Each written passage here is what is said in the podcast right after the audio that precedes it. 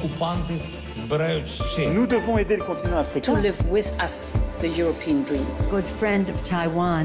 Europe Matin. Première étape ce matin de votre revue de presse internationale, les États-Unis. Bonjour Alexis Guilleux. Bonjour. À la une de la presse américaine ce matin.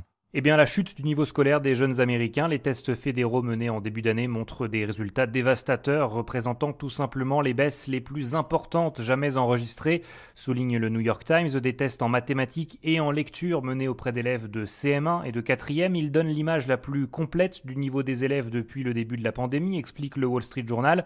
Les résultats en lecture effacent trois décennies de progrès et tous les États ont vu baisser leur niveau en mathématiques ces deux dernières années. Consternants et inacceptables selon le ministre de l'Éducation cité dans le Washington Post. Le journal estime qu'il faudra désormais plusieurs années pour rattraper ces apprentissages. Ces résultats donnent aussi du grain à moudre à ceux qui affirment que les enfants ont été gardés trop longtemps à la maison, loin des établissements scolaires, même si les données ne montrent pas de lien entre retour tardif à l'école et baisse du niveau global des élèves. De ce côté-ci de l'Atlantique, nous voici en Irlande avec vous, Laura Taouchanov. Qu'est-ce qui fait les gros titres de la presse irlandaise? Eh bien, deux lignes dans la Constitution qui font polémique.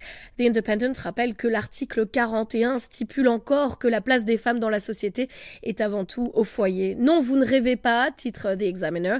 Alors tout le monde semble d'accord pour dire qu'il faut faire quelque chose, mais quoi là est la question Des parlementaires voudraient tout simplement le supprimer, mais une tribune de l'Irish Times prétend que la Constitution devrait continuer à reconnaître le travail non rémunéré des femmes au foyer. Le quotidien rappelle que 60% des mères irlandaises restent à la maison lorsqu'elles ont des enfants en bas âge ou s'organisent pour travailler de manière plus flexible. Alors comment qualifier la place des femmes dans la société irlandaise?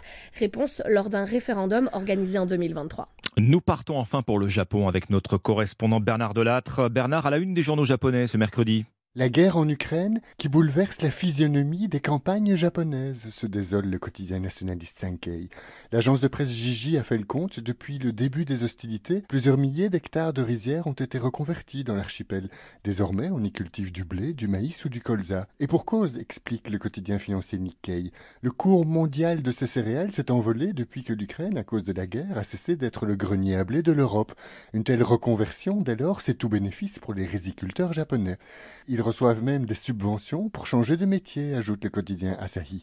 Les Japonais consomment deux fois moins de riz que dans les années 60, mais le pays en produit toujours autant. Résultat, le cours de cette céréale chute et les riziculteurs s'appauvrissent. Le gouvernement les incite donc à se tourner vers des cultures plus rentables.